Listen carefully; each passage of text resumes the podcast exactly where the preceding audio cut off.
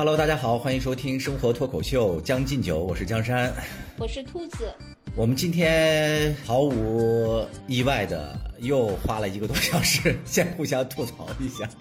我主要是我吐槽为主啊，你今天你算是倾听者。我我不太敏锐的就发现了兔子今天的心情不是很那个啥呀？对对对，我今天确实心情非常一般，所以呢，呃，基于我现在的这个 怎么说上场之前的状态，所以呢，今天这集就是以江山说为主，我基本是是一个那个背景音，因为今天这个话题确确实也只能你主演了，是吧？对，虽然这个话题呢，我是比较感兴趣的啊，就是今天要跟大家聊一下。哎呀，其实我个人还非常喜欢的一个运动员，就是费德勒。他呢和另外一个我也比较欣赏的一个女子网球运动员小威，就是威廉姆斯，他们两个都双双发文，就是要退役了嘛。这个小威是已经退役了，因为在美网，他那个打完了他最后一场比赛嘛。然后费德勒呢是发文预告说他。在下周吧开始的这个有一个这个网球比赛，他这次打完了之后，他就要正式退役了。哎，我看完之后还挺伤感的，我就想跟那个兔子聊这个话题。其实兔子他不是一个体育迷嘛，但是被我裹挟着，就今天也要聊一下这个话题。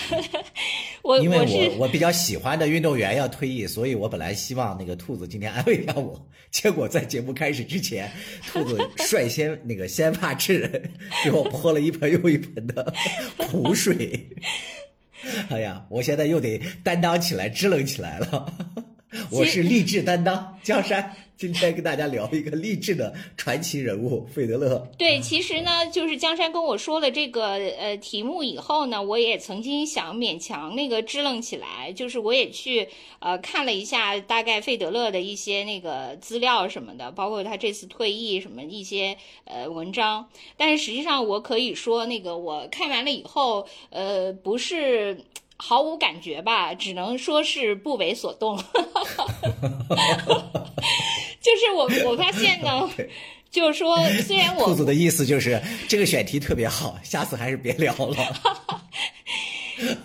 就是我我觉得网球这件事情呢。呃，可能也许其他体育项目也确都是这样的，因为我自己也曾经迷恋过其中的某些体育项目，但是因为这个体育项目呢，它跟这个项目本身呃的一些规则呀、那个技巧呀，然后以及相关设计的那些明星和这些呃明星运动员之间的这些呃比赛交锋的那些经典的那个场面和记忆是太呃密切相关了，所以对这些其实没法感同身受的。人来说，就特别难以代入，尤其是你在短时间内想那个一下对一个运运动，就是能全部掌握它的历史，然后跟那个所谓的这些粉丝就是完全同频共振，其实就是有点难。哦，对我这说这我就呃插了那个一下，就是上次我们说这个引入陈烟和小五的时候，我曾经说过那个声音和气味的那个记忆，实际上是对呃。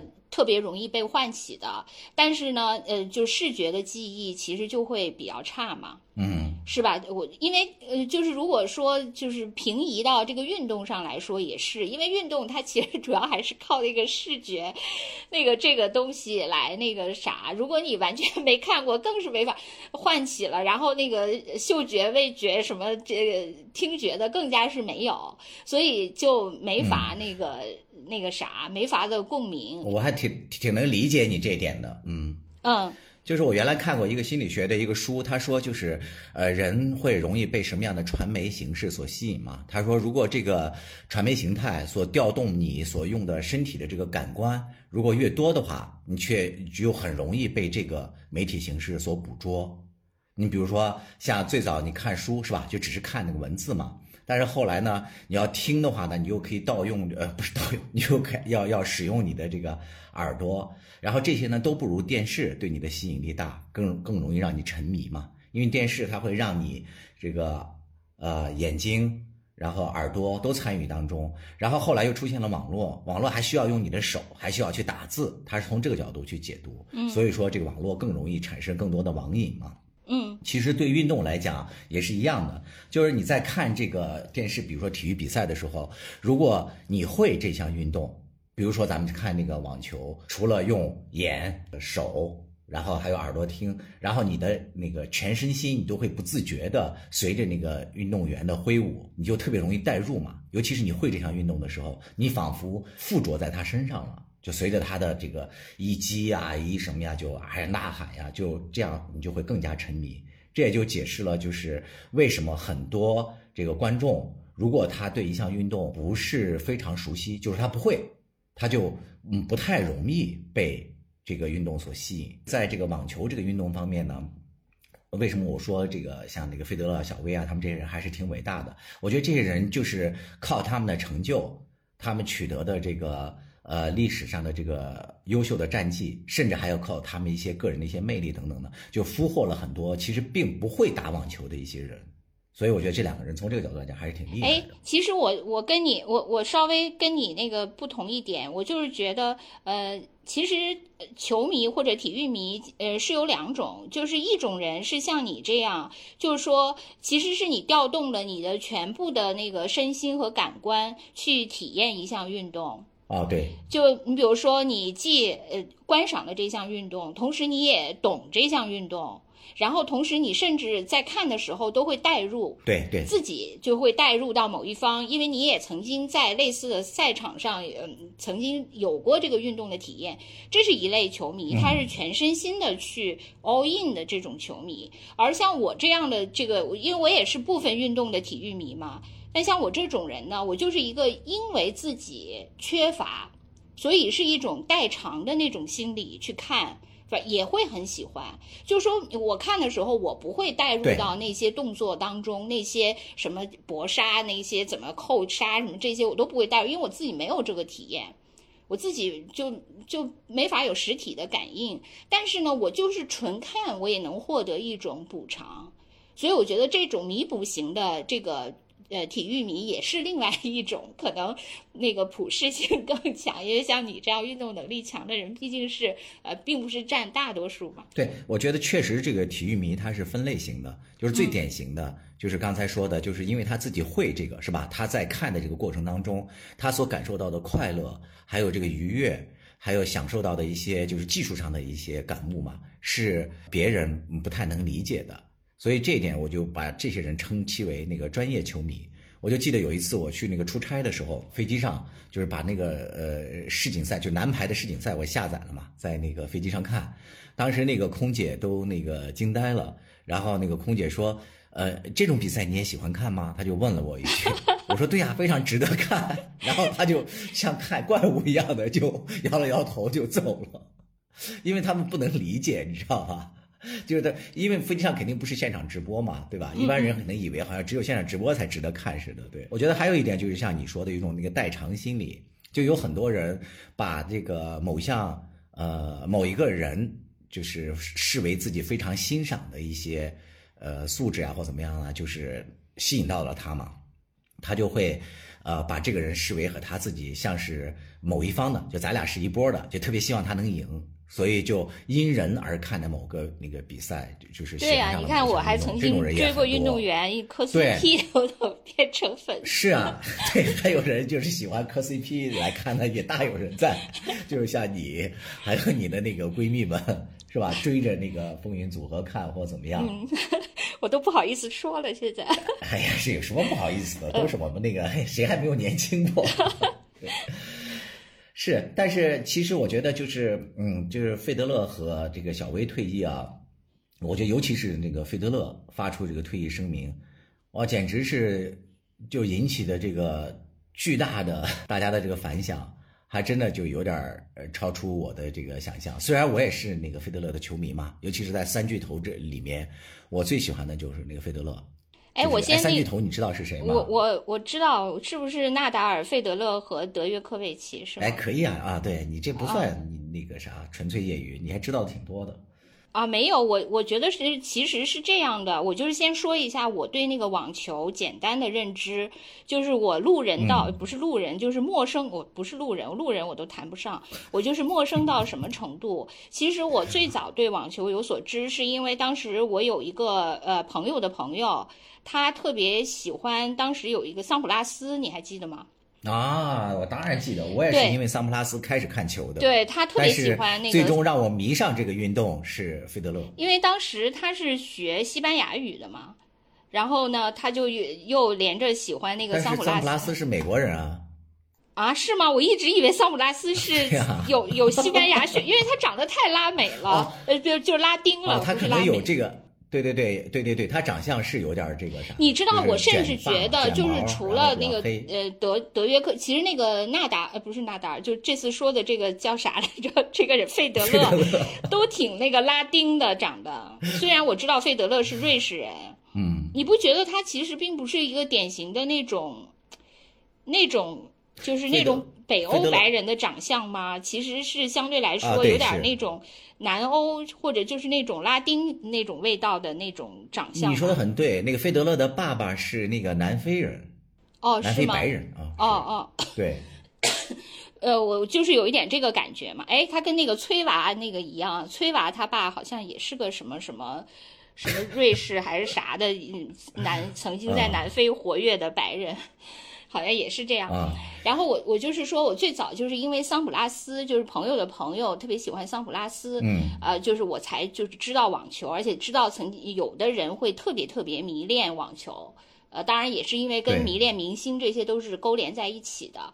然后之后呢，我第二次对网球有印象呢，是呃，当时我在我同学群里，然后呢，呃，大家就聊起网球，然后那次呢，就是给我的一个比较呃明显的感觉，是因为我觉得很多人他喜欢网球，呃，除了对运动本身的喜爱以外，他可能还有一一种那个品味的代表。哎，是，就是说，你看，我们在上期节目里不是也说过吗？对对对我家还有一个亲戚，对，告诫我说，以后可不要只喜欢 网球，不喜欢我们足球了哦。就意思是我不要不要忘本了，是吧？不要攀高枝，了，是吧？啊，对对对，因为真的就是啊，说的这对，个对因为我也是感觉呢，就是说，呃，因为像你可能是对那个运动是属于就是呃博爱型，基本上的运动项目你都特别喜欢，就是除了特别偏门的，因为运动项目实在太多了，就是说后宫佳丽三千，想每个都宠幸，其实确实精力不够嘛。时间不够，就是说，可能。你对对宠信了那个一千五就已经是上限了，对吧？你的精力有限嘛，我觉得基本上你就是做到了在扶我起来，我还能宠。对吧？我觉得基本上你是属于这一种嘛，就是已经耗尽了最后的那个，我已经对，精气 神。油尽都哭了的那个热情都投入了，基基本上属于这种。但是呢，我觉得我说的那种人呢，是他在那个运动，他认为运动是有高下之分的。啊，有啊，他可能并不是对所有的运动都喜欢，那他就觉得我就喜欢网球，显得我多么的那个 fashion 呢，是吧？他可能是有这种感觉。我当时在我同学群里呢，就他们聊起来，我我当时就有这种感觉，也也可能是我小人之心吧，我就感觉他们是把它当成一个比较时髦的那个运动。然后其实我对网球是一无所知的，我只是知道有几个运动员长什么样儿，一场球都没看过，因为我连规则都不不是很懂。然后当时我就说，哦，我说你们说这几个人我知道，我当我说我觉得那个那个谁长得还不错，那个呃就那个英国的那个叫什么 穆雷。对 对对，我说哎，穆雷长得还可以，因为这是我唯一知道的，我我只知道几个人的脸，除此之外我什么都不知道。然后我就记得我当时就遭到了群嘲，啊，因为那个穆雷有两颗那个獠牙。哦，是吗？不是因为长相，就是因为我觉得，即使到今天，我也觉得穆雷还是在网球，就是现在这些网球运动员也算长得还不错的。你你当然你就只能横向比较嘛。我这不不敢苟同。哦，啊是吗对？对对，我自己觉得就是作为一个 就是这是那种特别典型的一种那个粉丝心态，就是说啊，我特别喜欢网球运动，那个谁谁谁长得可好看了。哦，我没，我不是说我很喜欢网球运动，我是不喜欢网球运动的。我只是当时就是说，我说哎，穆雷长得还可以，我当时就，然后他们就群嘲我，呃，就是他们是认为，他们不是认为穆雷长得怎么样，就是他们是认为，呃，穆雷人品非常低下。就是是令人鄙夷的一个运动员，啊，英国人。然后当时可能他们有一部分人大概是费德勒粉丝吧，有有一部分人是那个那个纳达尔的拥趸，大概是这样。因为那个是好几年前，大概可能德约科维奇是不是那个时候好像还还没开始是顶峰吧，所以那时候好像没有人提这个德约科维奇。然后就是这个是呃我对那个网球的第二次印象，就是说我发现第二第一次是发现网球是非常令人着迷，而且有粉丝化倾向的一个运动。然后第二次印象就是网球其实是一个呃很多人要显示自己品味那么喜爱的那样一个运动，并且里面有各种鄙视链，是我第二次对网球的印象。然后第三次我对网球的印象呢，就是这最近我在香港，就是今年年初的时候，因为德约科维奇的那个疫苗的问题，就是他没有接种疫苗，就防疫的问题，他好像入境美国和入境那个澳大利亚的时候都出现了问题。这届美网他就没参加吗？对，他在澳网也还被遣送回去了。对，就是他这个两次嘛，所以那个时候我记得今年年初的时候就看那个香港这边的新闻，整天就是呃德约科维奇，德约科维奇的那个 香港艺名叫那个祖高域。哦，对对对，我还本来想跟你说，我看到过这个，我觉得好好逗，他们翻译。对他叫祖高域。然后就就祖高就一天到晚都是祖高玉的这种各种那个呃新闻。其实后来我大概就是去查了一下，就祖高玉用广东话怎么念，其实好像。听起来跟那个德维德约科维奇的那个好像也是相去挺远的，就不不太懂他们为什么。就那个时候他一直就在刷屏嘛，后来呃我就觉得哦，其实网球这个呃就是说呃事件或者说体育运动肯定是跟很多这些就是事关泛政治，就是防因为疫情最后其实也都成了一个泛政治的问题嘛，呃其实也都是关联的。这个是我对网球。唯三的 那个印象就这么多了。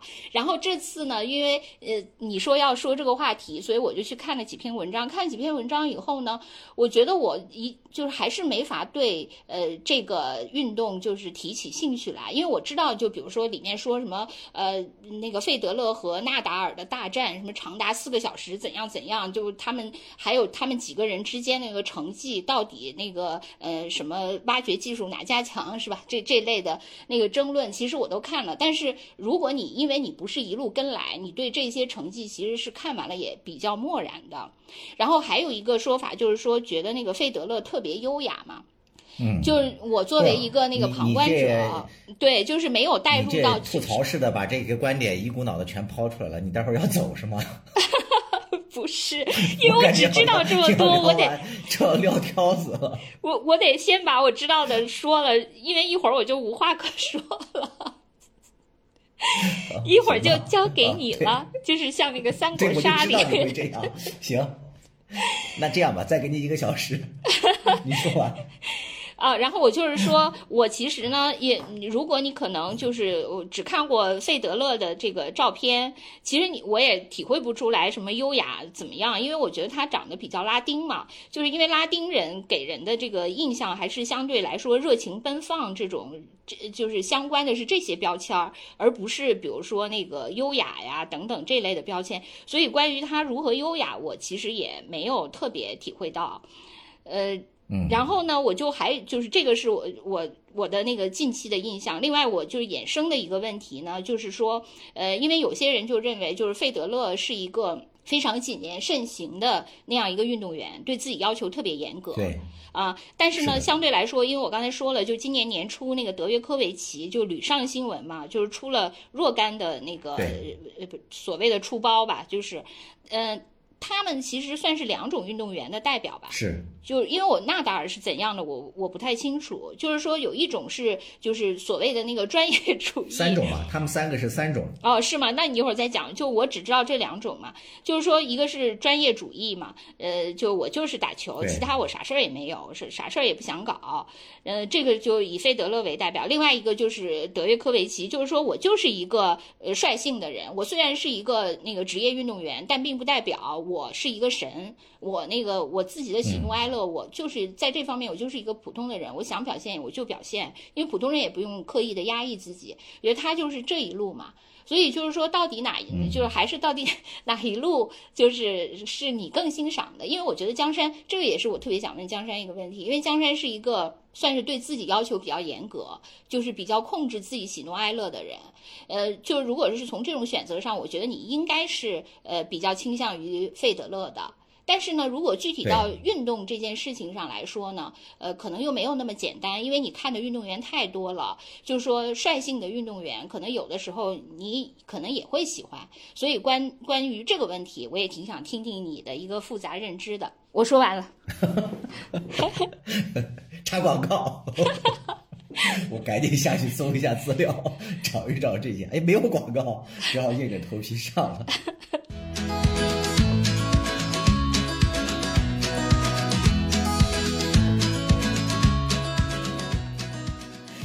就是你刚才说的那个啥，我觉得也特别逗，就是那个关于香港翻译这个事儿。嗯，就是我那天也看了一个那油管上的一个视频，好像一个香港什么人做的。他说费达拿宣布退役，香港管那个费德勒叫费达拿。我觉得这个名字也真的是，就是就你觉得这个文化，你说虽然我们也是那个那个同宗同族是吧，也是同文，但是这个翻译确实。也涉及到一个文文字审美问题吧，真是不一样。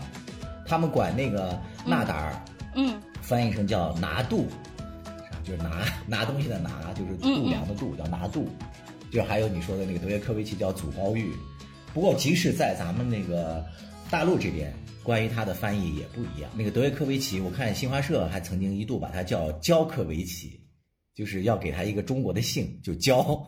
哦，教科维奇。对，那个香港这边呢，香港这边我就补充一下，香港一个是呃，香港对英国的那个政治人物不是就都起了那些有中国姓儿的那些名字吗？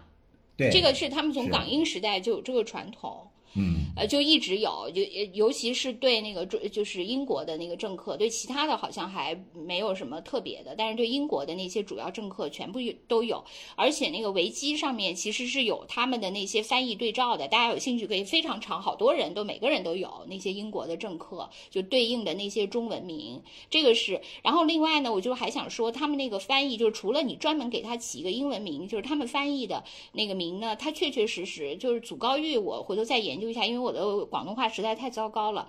但是另一方面，他们很多确实是因为跟那个广东话的发音是有关的。就是说，你用普通话念起来，他确实好像觉得，哎，怎么相去甚远，八竿子打不着。但是如果你用广东话念起来，比如说那个，对对对，贝克汉姆吗？对不对？啊，避嫌是吧？对对对，就是那个避嫌，他其实用那个没有那么不像。就是用广东话念起来，嗯，因为用广东话念起来，避嫌可能是嗯，Big Ham，对，就 Big Ham，就是所以它就会比较像那个贝克汉姆，嗯，啊，但是你用咱念是避嫌，但是用广东话来说，尤其是咸，它是那个念 ham，就是而且是闭口音，最后是 m 结尾的，就是它闭口，就特别像那个那个 Big Ham，那个是基本是完全一样的。所以你就是你用普通话念，当然你就觉得这都啥呀？这都是好可笑。但是用广东话来说，它确实还算是音译。那个德约科维奇叫那个祖高玉，他可能也就是那个什么科维奇，翻译就是高玉嘛。因为还有一个女子网球选手叫那杨科维奇，哦，也是高玉，是杨高玉。他们翻译，对他们那个香港那边翻译叫真高玉，就是珍珠的珍，真高玉。还有那个我觉得比较逗的就是那个大小威廉姆斯，小威。就咱们那个国内就是大陆翻译叫呃塞雷娜威廉姆斯，他们那个香港翻译叫莎莲娜，就还挺美的威廉姆斯，就是莎莎那个莎莲花的莲莎莲娜。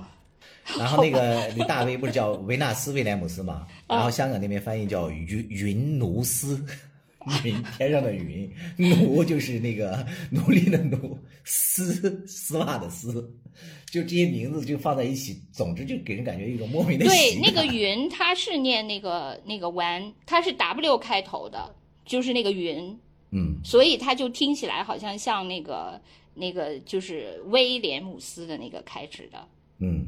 它是念 one，云是念 one。然后这个这个这趴咱们就先暂时先那个过去啊，嗯嗯。然后开始那个回答你刚才问的那个问题，就是说，哎，我们刚才是广告时间呀，是那个 粤语课程广告时间。粤语课程，对，想学粤语的找兔子报名。对，可以跟我学，我现在 基本会画，这个可以。因为兔子也正开始学。对对对，真的是我正。开始学，我大概学了四个星期吧。是，对，收几个学生一块儿，这样学得快。呃，然后来回答这个兔子说的那个问题，就是关于这个目前的这个三巨头，我对他们三个人的那个看点、那个看法，就是我以及我为什么那个喜欢那个费德勒，因为其实刚才兔子也讲了，就是我最早开始看网球是桑普拉斯，就桑普拉斯那个时代呢，就是他基本上和阿加西两个人。是当时基本上统治了当时的网坛嘛。桑普拉斯吧，大概得了十几个，十四个还是十十几个这个大满贯，呃，我就记得当时他那个打球特别潇洒，就是他发球上网型的嘛，然后人也长得那个很精神，就哎，阿加西长得也还行啊。但他是那个光头嘛。哦另外就是这涉及到那个性格层面，就阿加西他太叛逆了，哦哦他曾经还不是爆出过很多那个一些丑闻啊。哦，那这么说，这个费德勒就是呃二点零版的这个桑普拉斯是吗？就是以优雅什么著称是吧？没错，哦，对，嗯嗯，这样我还有点兴趣了解了。嗯，是，虽然那个阿加西的后来也是那个浪子回头嘛，他也后来这个回到了这个网球赛场，然后也取得了一些成就。但是从个性上来讲呢，就是我更喜欢那个桑普拉斯和费德勒他们这一挂的，就是他们做事就比较那个低调，然后把那个更多的精力集中在这个网球技术上，然后除了这网球之外的很多东西就比较内敛嘛，不是那么容易这个发作，而且说实话，就那个费德勒的那个动作，在网那个体育赛场上确实是很潇洒，我觉得这一点是呃另外两个人都嗯不一样的。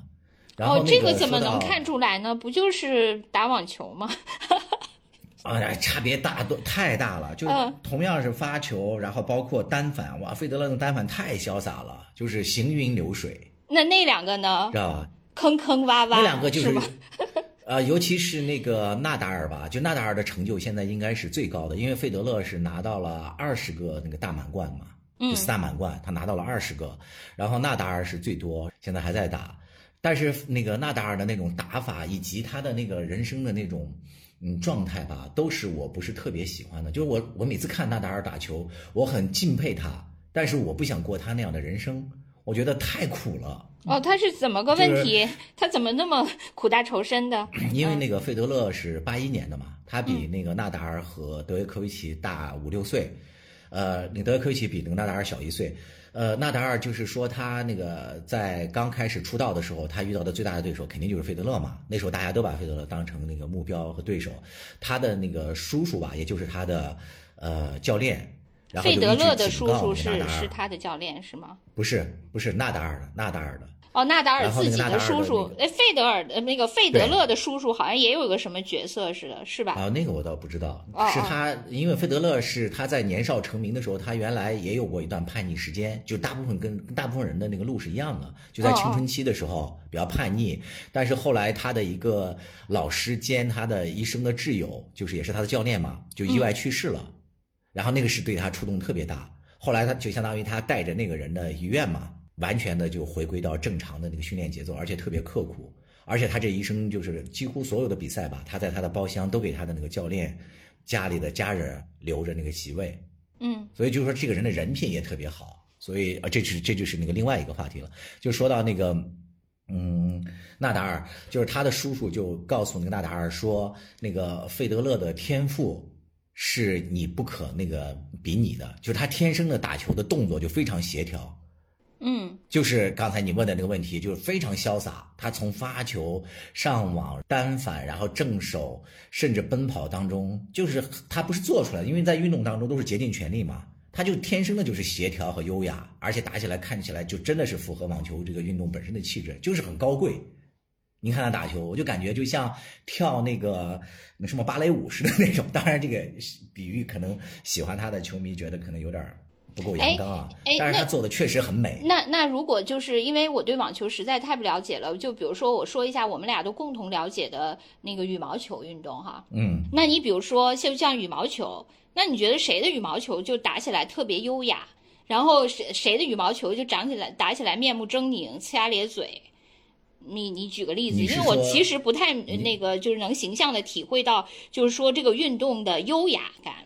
我就没太懂，所以我就想让你给我类比一下我咱们都熟悉的项目，或者乒乓球也可以吗？乒乓球，比如说你觉得刘国梁打打那个观赏性就不行，但是孔令辉就可以，诸如此类这种。因为我就说那羽毛球，因为你比较熟悉嘛，就是你比较，其实就是你你很喜欢的人，你就要说到优雅。其实蔡赟他的那个动作和各方面就很优雅。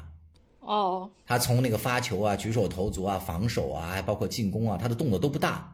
嗯嗯，就是非常那个协调。呃，你们家那个阿宝就是傅海峰，嗯，你说他优不优雅呢？我觉得他谈不上优雅，他是属于暴力美学。因为这个是他们的呃他们的特长和位置决定的，对不对？哎，对呀，是。因为蔡赟他本身就是一个呃，就是所谓的那个战术配合小动作靠技巧的，所以他肯定他的那个就相对来说，他不是那个就是需要花很大力气的。你看，他当然还入门了。你这样比较的话，确实是。那个，但是这个和那个纳达尔就某种程度上是比较像的。但是是这样的，是因为呃，就是他们是双打选手，双打选手他承担的角色不一样，就好像一个是副攻，一个是主攻一样。那你当然就因为你职业不同嘛，对不对？就就就像呃武将和军师似的。但是你网球单打你不一样啊，你单打你前后场都是你啊，前店后场，呃，在后面做菜的和前面那个端菜的全是你，所以你就没法一直优雅。所以我就是想说，那怎么是能做到的呢？那就主到那就举例子来说，单打里面对对对，嗯，我觉得那个林丹其实和那个谁是有点像的。哦，是吗？费德勒就是他的攻守比较均衡嘛。嗯嗯嗯，就是他的动作和各方面都没有那么那个吃力的表现，尤其是林丹，你看他比较经典的像那个鱼跃救球啊，对，在鱼跃中都那么美，包括像那个费德勒在滑步的时候救球的时候都那么优雅。那那那我想问，那个李宗伟是谁呢？是纳豆还是德约科维奇？李宗伟就是太苦了，我觉得可能偏那个纳豆吧，就特别拼。苦了，真的拼的就 特别的惨的，就那种，就是我我不太喜欢那个纳达尔的一个重要的原因，就是我刚才还没说完，就是他叔叔不是说让他一定要那个加强嘛，所以纳达尔他对自己的要求是非常苛刻的，他苛刻到了一种有点神经质的地步，包括他在那个羽毛球那呃不是在羽毛球在那个网球场上场比赛的时候，他要把他的那个擦汗的毛巾要叠得整整齐齐，码放在那里。他的所有的衣物和怎么样收拾，就是他从生活当中都那么一丝不苟的要求要求自己。哎呀，我哎呀，那要这么说，我我就想说了，虽然我也觉得纳达尔长得从颜控上来说确实不是我的菜，但是像什么 毛巾叠的整整齐齐啊，就是这 些，我觉得反而就挺像我的。对，我就正想说呢。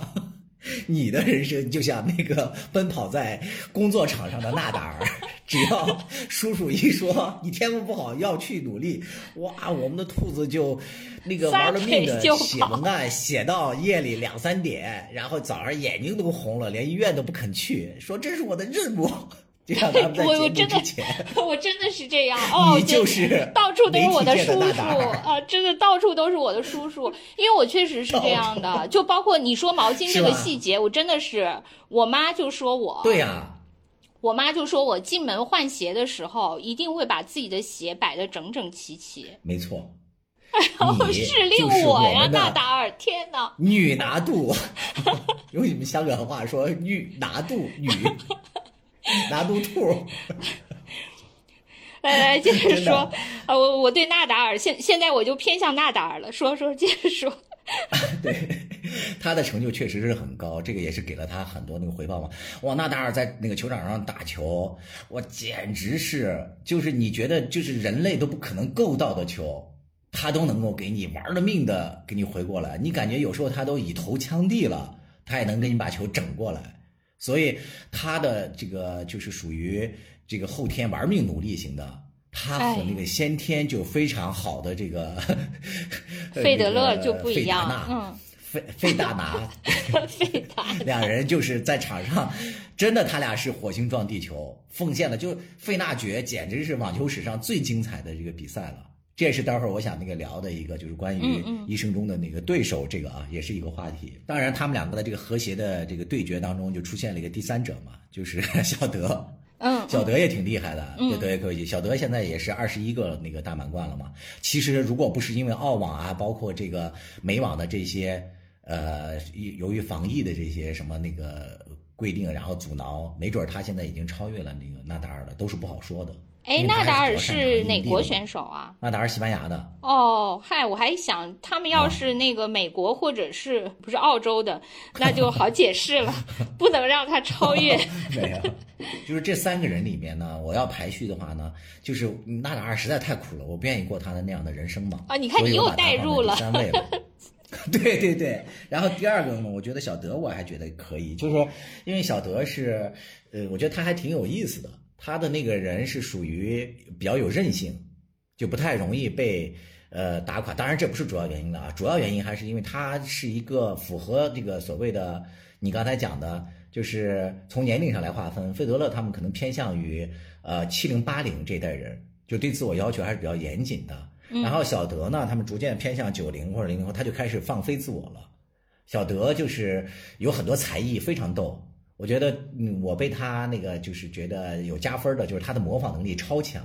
就是我们的网友就有兴趣的，也可以去网上搜一下，他在网上模仿那几个，呃，比较有名的、有特色的人的打球，不论男女，呃，莎拉波娃，呃，小威，还有模仿纳达尔，都模仿的超级像。然后那个模仿那个莎拉波娃，莎拉波娃不就是发球前然后捋头发嘛，嗯，然后发球的时候尖叫嘛，他都捕捉能力超级强。就是在那个网球场上的一个逗逼，所以特别逗。我觉得有了他之后，就网球这个运动就变得没有那么苦哈哈了。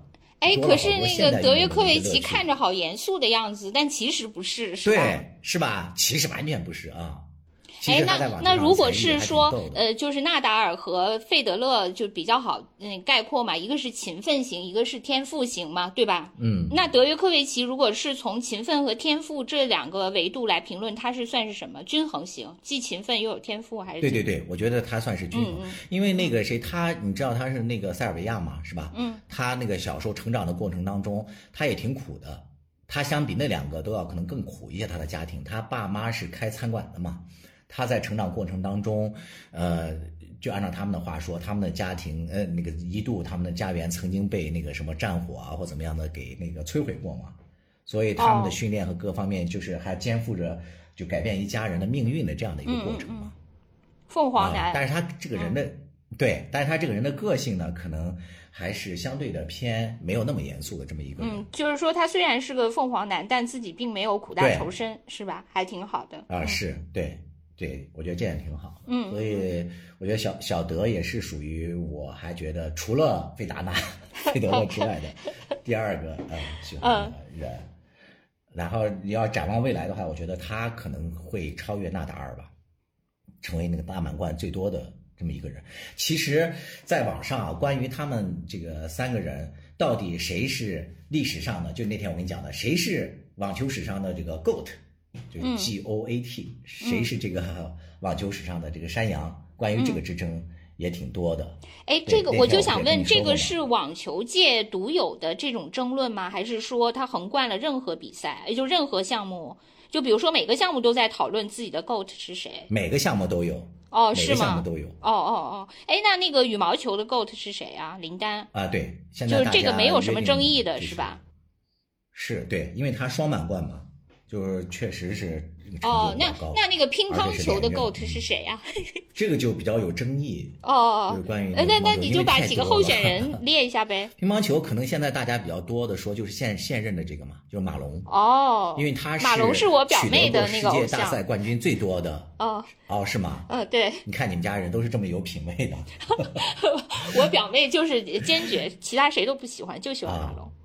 对这个，因为其实那个在中国的基本基本上集中在中国嘛，因为中国这个网球就处呃网球乒乓球处于垄断地位嘛，但是也有很多粉丝在关于他们之争。你比如说，呃前几年流行的一个词叫“大魔王”，嗯，你会发现“大魔王”这个梗啊，到现在啊大家都在争。虽然这些大魔王们都已经纷纷退役了，但是比如说这最有名的三个就是邓亚萍。王楠和张怡宁，哎，为什么你一说到大魔王都又变成女的选手了？就是 GOAT 是特指男的的是吗？女的的就叫大魔王，男的的就叫 GOAT 是也吗？并没有，并没有，哦是因为在那个乒乓球上，这个女子的垄断地位更强。就大魔王应该比那个 GOAT 更显得是傲视，那魔王哦，就是傲视所有性别的是吧？啊，那对些。对对，是，因为这三个女的，就是女选手，在她哎，你说是邓亚萍、张怡宁和谁？王楠是吧？王楠，嗯嗯嗯对嗯，这三个正好是传承的嘛。嗯。邓亚哎萍，然后完了之后是王楠，然后最后是张怡宁。啊哎，结果呢？你觉得这三个人谁是真正的呢？就从你来说，谁是真正的女王呢？啊，不是女王，哎大大大魔王，说错了啊。我要说的不是那种怕为了得罪粉丝而不说的这种话啊。实际上，我觉得关于那个所谓的那个 GOAT 之争啊，我觉得其实是没有太大意义的。因为其实虽然说啊，文无第一，武无第二，但是呢，你讨论一个人他所取得的这个成就，你真的是要放到他当时的那个历史环境里面去讲。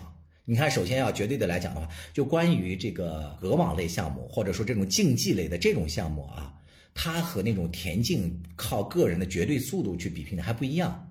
你怎么讲呢？你比如说像邓亚萍，她所她在的那个时代，她所面临的那些队友的水平，然后以及他们那个时代乒乓球本身发展到什么样的一个程度，她取得了什么样的成就，和后期的比如说张怡宁，因为张怡宁那个时候呢，她和邓亚萍比，邓亚萍是开创了一个时代，因为在她之前的时候，中国乒乓球并没有那么强，形成绝对的优势。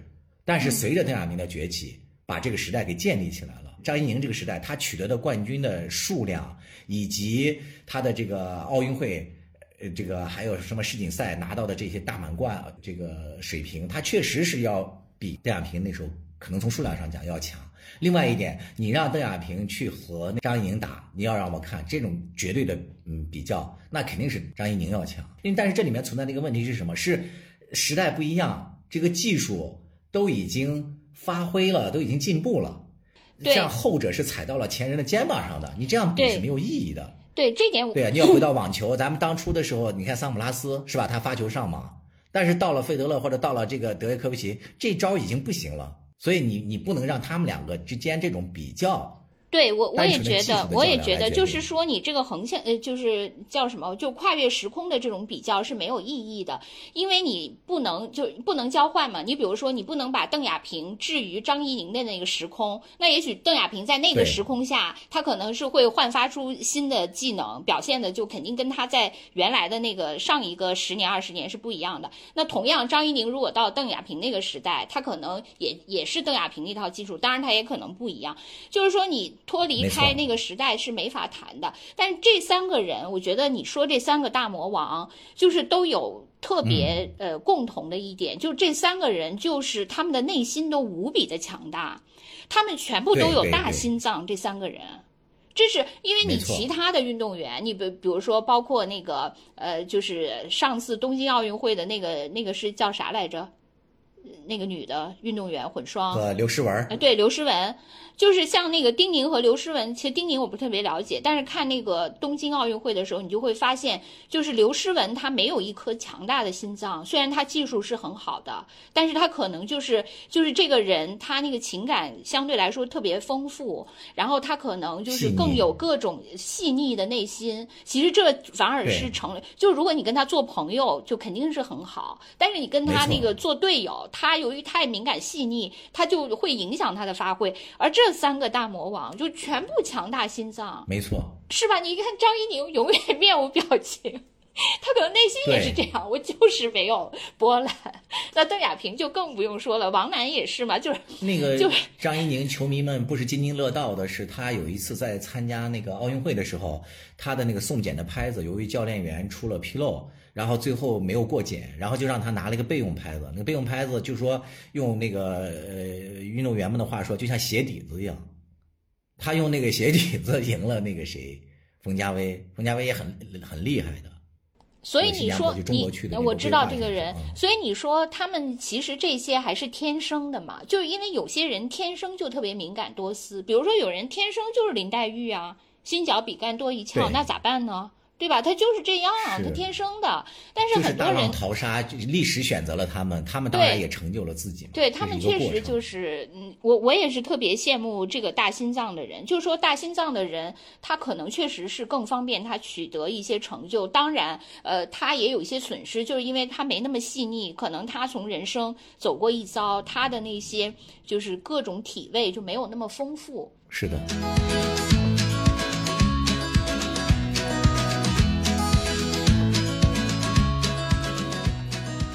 就是我觉得，其实现在在网上有一种争论啊，就关于这个 GOAT 的争论。反正刚才我也说了我的观点嘛，就是我觉得其实争所谓的历史上唯一什么谁是最强，我觉得这个不是有特别大的这个意义。我觉得每个人心里头都有一个自己心目中的 GOAT，然后而且呢，也不要就是试图去贬低别人心中的那个 GOAT。这种争论，我觉得并没有太大的意义。对，就是你看，比如说有很多人就说那个王楠和那个张怡宁这种呃之争，然后很多喜欢那个张怡宁的人就骂说那王楠有什么强的？最后那个北京奥运会不是还是被我们那个张怡宁打打败了吗？你要这样比是没有意义的。你看那个，首先是那个王楠比那个张怡宁要早一个周期嘛。对吧？就像刚才我们说的，后期的人的技术进步了，还击败的，我觉得这个本身，嗯，并不是值得特别骄傲的事情。还有一点，你要绝对的来争论的话，那个王楠他在参加北京奥运会的时候，他是治好了他的甲状腺癌，然后才走向了赛场。哇，我都不知道在那种情况下他还对状腺癌这件事是啊，这种人他还能走上赛场，就本身就已经很厉害、很传奇了，对吧？嗯嗯，所以就是他每个人的境遇和境况都是不一样的。然后你这种嗯比较，还有一个就是你为了抬高自己的爱豆的那个价值去贬低别人，我觉得这个价值，我觉得我觉得这种做法特别对，其实那个我看那个纳达尔他们还有就费德勒的这些就关于 GOAT 的这种比较的时候，我也发现，虽然我只看了一篇文章，我也发现，因为他那个网球它的赛制也比较复杂嘛，就各种计算方法，你如果用不同的维度、不同的指标，确实是可以得出不同的结论。所以其嗯，对，我所以我就是因为这件事情，我觉得感觉还是挺深刻的。就是说，很多人嗯他确实都是因人设事，因为你喜欢谁，所以为了他啊把他拱上去，就制定标准嘛。你你总能找到那个嘛？就我我又那个就又荡开一笔，就比如说那个呃，上次安倍被刺杀的时候，就比如说中国人当时有有一批人是那个拍手称快的，然后有另外一批人就非常生气，就是说你们这些人怎么一点那个就是人道主义都没有，还居然为那个刺客叫好，你们有没有一点那个同情心什么什么的？就是以后谁那个死我都不会叫好的。那个你们这些叫好的人就是没有人性啥啥的，但是后来不是有一个特别的对比项吗？杜金的女儿杜金娜不是被那个嗯就是恐怖袭击给死死了吗？然后呢，很多那个嗯讨厌俄罗斯的人，就曾经为安倍 那个不呃，就是为安倍那个鸣不平的人，就又开始去、啊对，就就觉得那个杜金娜活该。哎，就是双标嘛。就其实是单标，就是他单标这个唯一的标准就是他的好恶嘛，它就是用的啊这个标啊，我号的 就是所以他其实嗯这个事儿就是没法说，这个就跟那个这个为自己的爱豆那个去修改标准，就是是一样的嘛。嗯，还有英女王，就 关于对英女王去世，你怀有什么样的那个态度？就是你到底是人道主义是呃上风，还是国家什么历史民族这些那个作为衡量标准，不又是一个吗？然后那个呃，就是那个伊朗的那个呃精神领袖，呃，就好像据说现在身体也不太好了。那可能他过一阵儿，他可能也也会去世这些问题，那可能又是一次试金石，因为伊朗也是一个非常有争议的国家。就是说，你天平，你你比如说，他就就确实是怎么说，就还都挺对称的，就是两岸青山相对出嘛。嗯，你看，先是一个安倍，就是属于右派支持的，然后就出了一个霍金娜，就算是相对来说另一边支持的，然后之就第三个 轮儿又出现了一个女王，相对又是跟安倍差不多一边的，然后之后又出现一个伊朗的那个精神领袖。嗯，那可能又是跟霍金娜 他们算是那个不是霍建杜金娜他们算是那样的，所以就每次都是这样来回震荡，然后在这个舆论场中就反复的这个两边激荡，其实最后就检验出大家都是对人不对事的。其实有时候，呃，伟大的对手才能成就你的爱豆的伟大。嗯，如果这个网球史上啊没有那么多次精彩的费纳决，我觉得网球嗯不会被很多人所知道的。费纳每次在那个大满贯中要相遇，那媒体都是铺天盖地的那个报道，因为他们两个打的确实是太精彩了，就是真的是那个彗星撞地球，火花四溅，两个人都拼尽全力。你像费德勒这么优雅的人，到最后打球的时候，他都能够深情嚎叫，都能到那个程度，就确实是把那个人类的潜能感觉都在往上拔。你在欣赏他们两个的比赛的时候，我觉得就体会到的那种美，真的是惊心动魄的。嗯，虽然我内心很希望那个费德勒赢，但是我也特别的，就是敬佩那个纳达尔。其实他俩的比赛当中，纳达尔赢得更多嘛，以至于哎他们，俩那这么的比赛说还是太多了，然后都勤奋比忘了那个谁了天才更管用啊，是吧？我这个粗暴的推论，是，在其他的比赛里，咱们在节目里面也聊过嘛。由于有了那个李宗伟、林丹，才显得这么伟大。嗯，这些人的精彩的对决呢，有时候呢，也确实是会让人忘记第三者或者其他的人的这个付出了。你比如说像李宗伟在那个里约奥运会的时候，他不是终于在半决赛中赢了林丹吗？但是最后他在决赛当中又输给了陈龙，就中国的另外一个选手。嗯嗯但是大家可能现在回忆起来，几乎都忘记了他和陈龙的比赛，就是津津乐对道，的你说的还是他太对了，嗯，因为我是陈龙黑，啊，是啊是因为这样啊。对，所以我不记得这场比赛为什么要赛。黑他？嗯，你说一下，你为什么要黑他？我知道为什么，对啊，我就是猜到了为什么，因为我以前说过嘛，不是因为我家爱豆说某，些运动员在团体比赛的时候，对，就是因为这跟我家爱豆没关系。出工不出力，这件事儿真的跟我家爱豆没关系，因为他们也没有 牵连到了你家爱豆。也没有特别牵连吧，因为他是单打选手嘛，嗯，对不对？也没有特别牵连到，就是或者说没有什么直接。我确确实实不是因为这个，因为团体赛他太准了，他就基本上所有团体赛都输。啊我不能说百分之百吧，反正也是那个，啊，反正确实差不多是吧成绩确实，但是呢，如果是他自己的个人赛，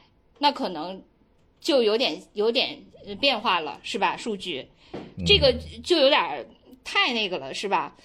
我这个是是我不太能忍受的。我觉得如果是这样的话，就国羽到今天，我也不奇怪。嗯，这也是刚才为什么咱们说在那个羽毛球上，呃那个林丹是那个大家公认的那个 GOAT 的一个原因之一嘛。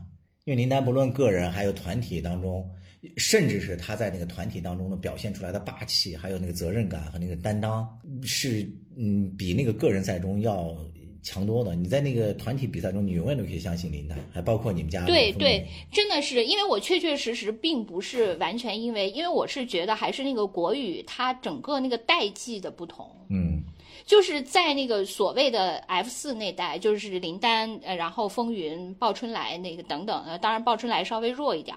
不管怎样，就是在那一代，他们都是特别有担当的一代运动员。嗯就是我个人，我成绩我要拿，我集体的我更要拼。嗯所以这个最后就像你说的，就是你比你比拼了半天，其实有时候你反而是你这种精神，就你为集体的这个精神，成就了你这一代运动员的真正的伟大。不是说你真正的伟大是因为哦，最后我个人全输了，集体全不是这样，是你集体和个人的双赢，而且让你真正成为了伟大的运动员。对可是如果你说，哎，我只是个人比赛，就集体比赛，我就，哎，我我就怯场了，我就不愿意拼了，我就会没有担当了，我的意志力一下子，你永远不可能是一个伟大的运动员。所以今天谁记得陈龙啊？永远记得林丹，记得风云，对不对？是。所以我真的，哎，算了，幸，嗯，不过那个林丹不是那个所以我就说那个谁的粉丝随便来，所以，所以你看，比如说我像我看那个体育比赛，我刚才讲了，你从那个体育比赛当中，你能够欣赏到体育本身的美，呃，挥洒的汗水，然后精彩的回球，然后简直是那个超越人类想象的那样的一些那个技巧，那个确实带来一些赏心悦目的比赛。然后你觉得看的那个就是人整个人都酥了，真有这种感觉，比看李易峰这个是观感好多了吧？爽多了，对。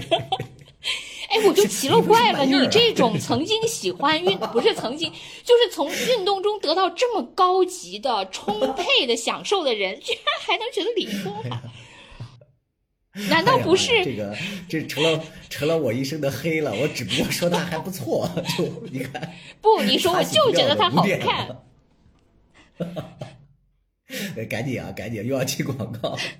对，然后关于那个体育的，就是刚才说了，除以除了看这个体育本身美，就是第二点，我就觉得，尤其是你了解到这些运动员的一些经历之后，你被他的人生经历，还有一些品格上的东西，他给你带来一些呃震撼、一些激励，这个也挺重要的。我原来跟你讲过嘛，就是我其实，在工作当中，我一直把那个女排的主教练郎平视为我人生的偶像。嗯嗯。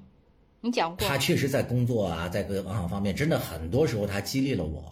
我觉得这个是我在看这个排球运动当中不多的几个人吧，给我的这种呃激励。呃，一个是那个郎平嘛，我觉得他的是一个非常有智慧的人。首先是他在那个呃人生的道路当中，他很幸运的选择了一条能够发挥他特长的一条路，就做他自己呃喜欢的、擅长的事儿嘛。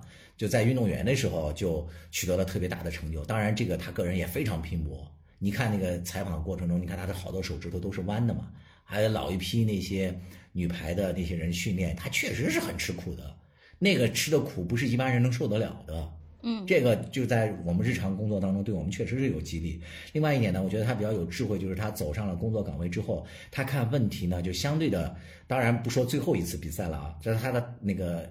大多数的这个经历当中，他是能够非常客观的看待自己和运动员的这个成就的。他非常擅长激发他的团队里的每个人的一些优势，而且呢，他的那个风气很正。他那个在那个每次上上任之后，他第一件事还是先那个整顿风气嘛，把那些害群之马呀，然后不利于团结的事情啊，都给那个搞清楚了。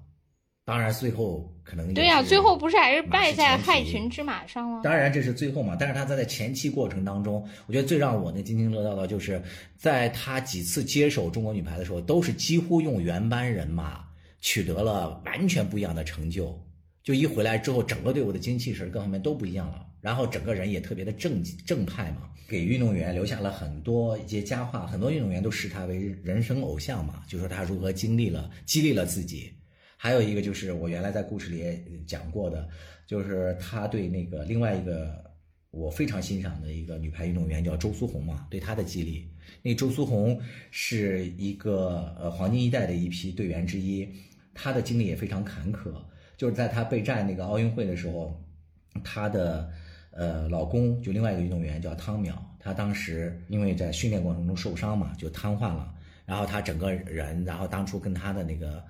爱人就商量说，一个人背负着两个人的梦想，然后去参加奥运会。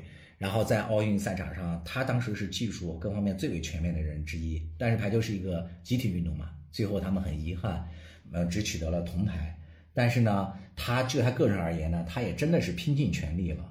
就你当时看他们在赛场上拼搏的那种样子，以及他心里还承受那么多的一些压力嘛，这些对在生活当中也同样面临一些不顺利的我们来讲，他真的是是一种激励。它就会让你可能把自己的眼光从你生活中的这鸡毛蒜皮能够多少就移开一些，你能够想到这些人他所那个付出的那些努力和怎么样，他是你的很多倍，然后这些呢也多少呢会让你觉得受到某种鼓舞嘛。就我觉得他，我也可以从另一个角度解读。我有时候觉得他们也没有激励我，反而让我觉得我更加遇人不淑了。为什么他们能遇到这样的？好队友、好领导，而我呢，嗯、就遇不到。我遇到的都是猪队友 和没把我当人的领导。刚才是那个那个怎么说的来着？你不是那个那个女子纳达尔吗？对吧？只能说明你可能选错行了。你如果 我如果打网球，又可以获得本单位女子冠军了，是吗？冠军了，对，你的成就也可以了。是你打羽毛球，你都拿过咱们女子，你还要怎么样？对我只能以此来激励自己了，好吧？其实我我真的觉得那个运动员，我建议你换一个赛道。我觉得运动员的那个成就，他呃，就像你刚才说的，就是无论是纳达尔还是费德勒，他们就是除了自己的勤奋、努力、天才等等之外，其实还是都是遇到了一个。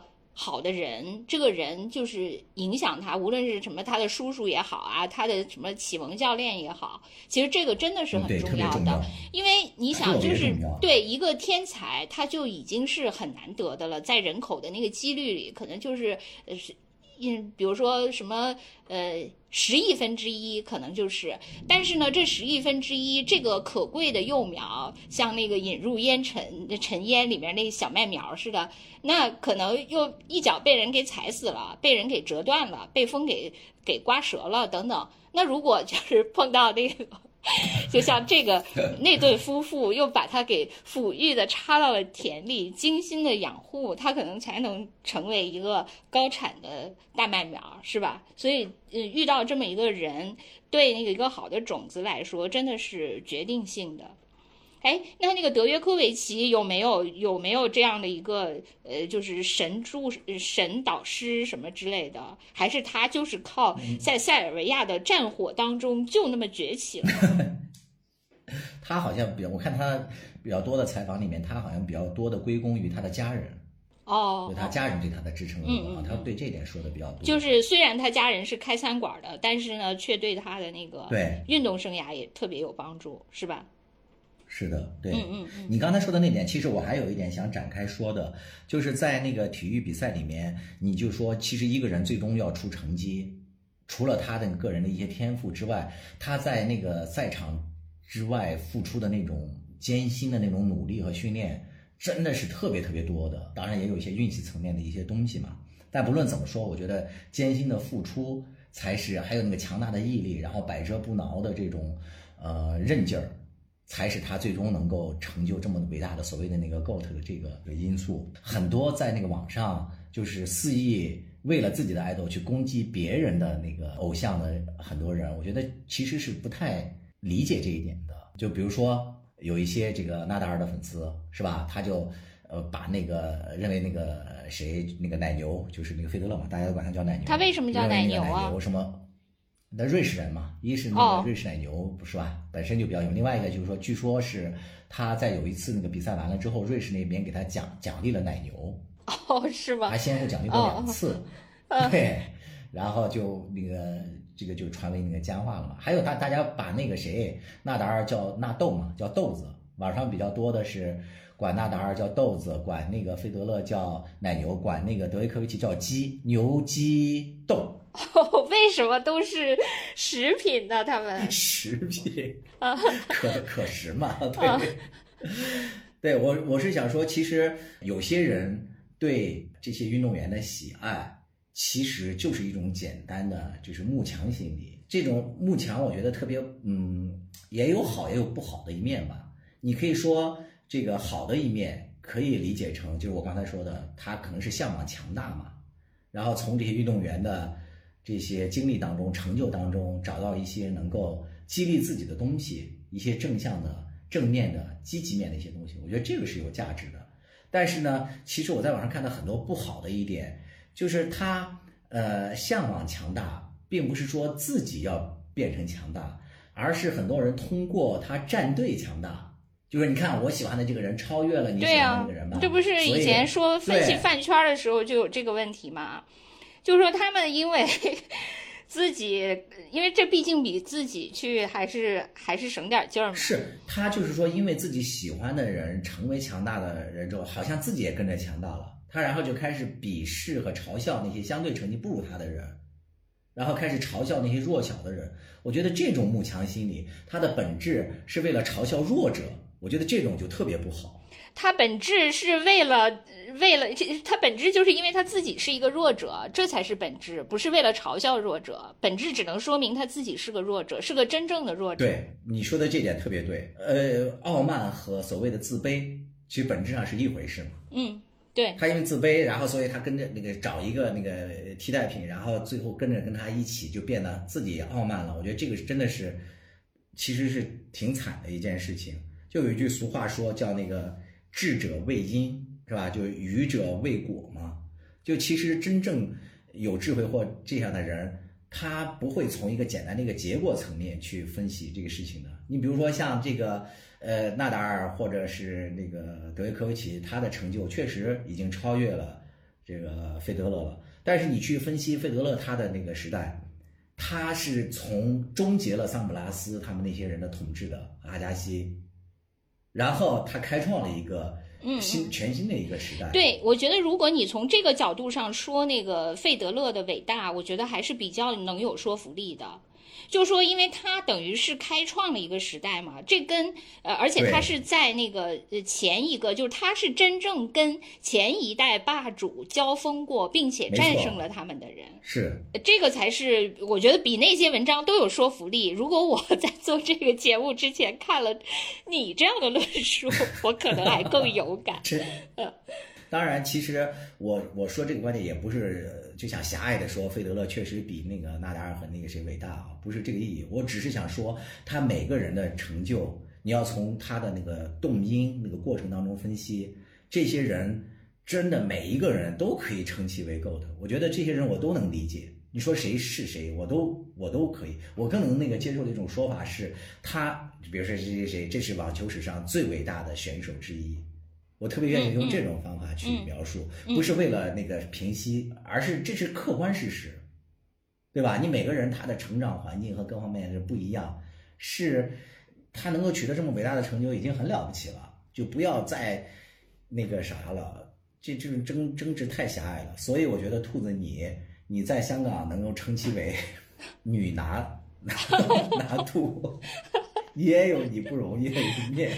我跟你说，我只能是在叠毛巾整齐这件事情上做到跟他一样。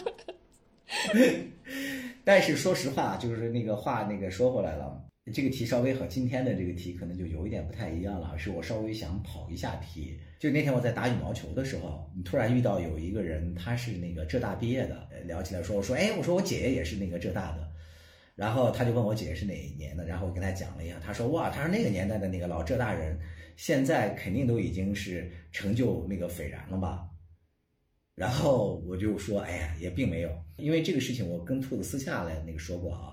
我今天在节目里也可以跟大家那个稍微讲一下，要不然大家不知道我在说什么。就那个我大姐，就当年那个比较早的嘛，就考上那个浙大之后，但是后来在那毕业的时候，因为当时是必须就是生源要回到原地分配嘛，所以他就又分回到呃我们那个新疆当地去了。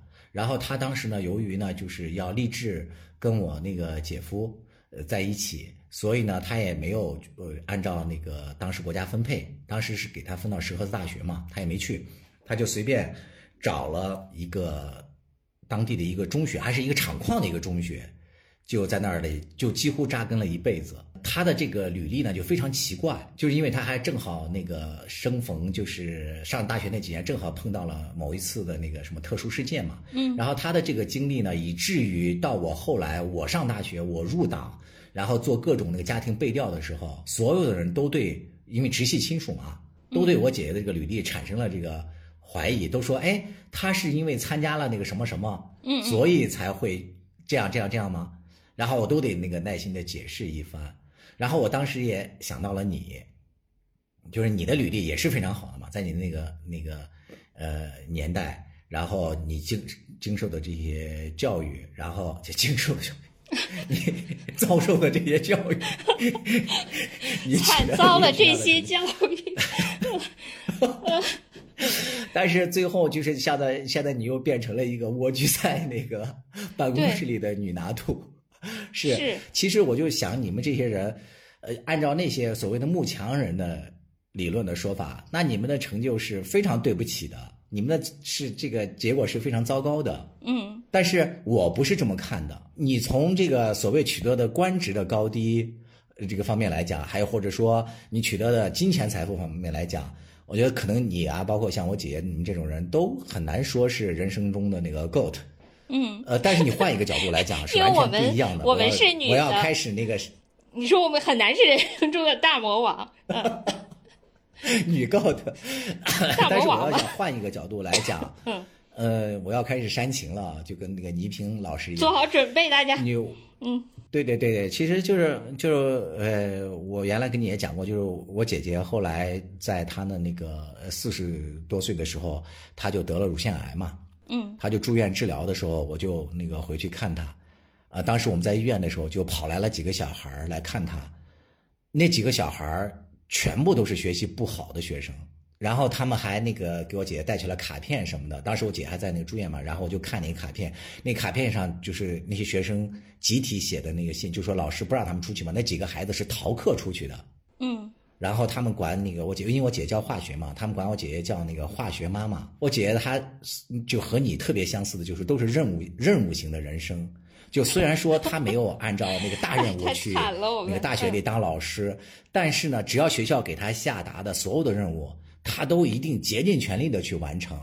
我姐姐当初连续几年带那个高三的那个化学班，然后你想她带的那种厂矿学校的学生，那些孩子早都被掐尖儿的好孩子全去了那个全市全新疆最好的那个学那个学校了，所以留给他们的都是一些非常差的一些学生。但即使是这样，我姐说她从来没有放弃过每一个学生，她竭尽全力的去辅导这些小孩儿，所以那些小孩儿不论是学习多差。都亲切的管她叫化学妈妈，就在她的课上从来不捣乱。她即使学不会，因为就是我姐姐给予了她那种就是人格上的尊重嘛，所以这些孩子能够我跟你说，我我说实在的，我觉得这个咱姐姐可比我人生成功多了，真的。我第一，我想说，如虽然我们同为任务型的，嗯，但是因为我现在呢，就是面对的任务基本上还是死的。如果让我面对是人。去教育一个人，那我觉得简直这个不可能完成。所以我觉得我跟他同为任务型，但我这个任务难度比他容易多了。这个是第一。第二，那个我的那个化学 特别差。我真的，虽然我们同算是，也不能说是学霸吧，就是至少是好好学习的好学生吧。但是我呢，就是所有需要搞实验的那些课都比较差，就化学就是我的一个著名短板。但是我的最著名短板是完全需要动手的体育嘛。然后其次就是生物和化学 这种次需要做实验的，我也不行。嗯。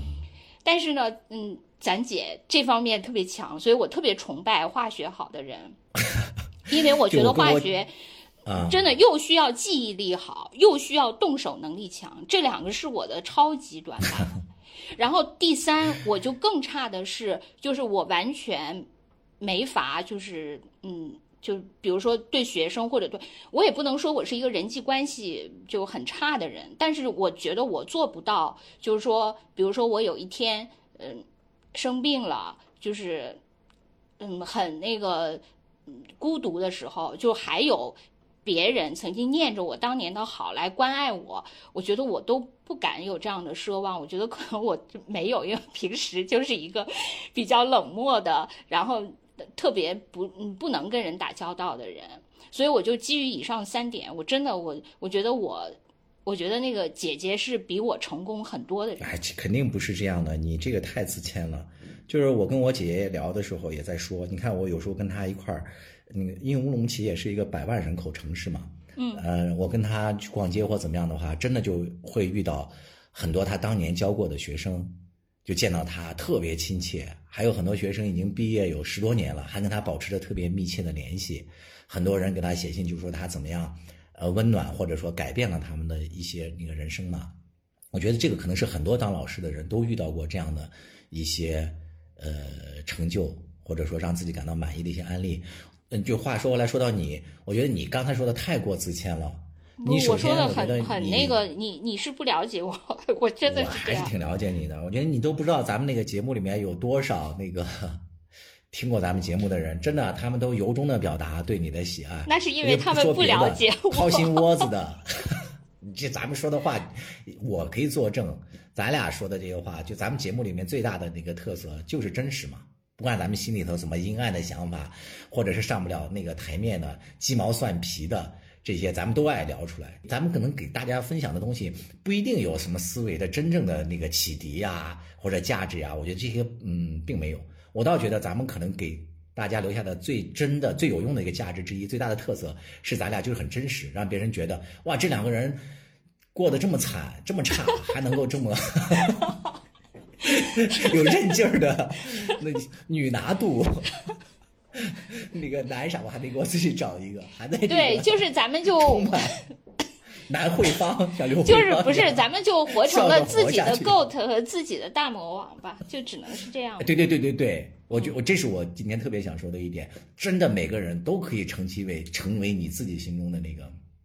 GOAT 成为大魔王的，所以我特别想奉劝在网上，因为这几天为了那个什么争吵，还有人专门那个，你知道吗？给我私信就说，哎，你们要聊一下这个话题吗？到底费德勒是不是真正的 GOAT？也有这样人在问，在还有抛出来的观点，我认为肯定是什么叫？我其实想说的是，确实在我心中的那个 GOAT 是那个费达拿，但是我也完全接受别人认为谁谁谁是他的，甚至可能在那个网球赛场上，只是像李娜，对吧？成为他心目中的这很多小女孩心目中的那个啥的 GOAT 的，我觉得也可以接受，这没有什么。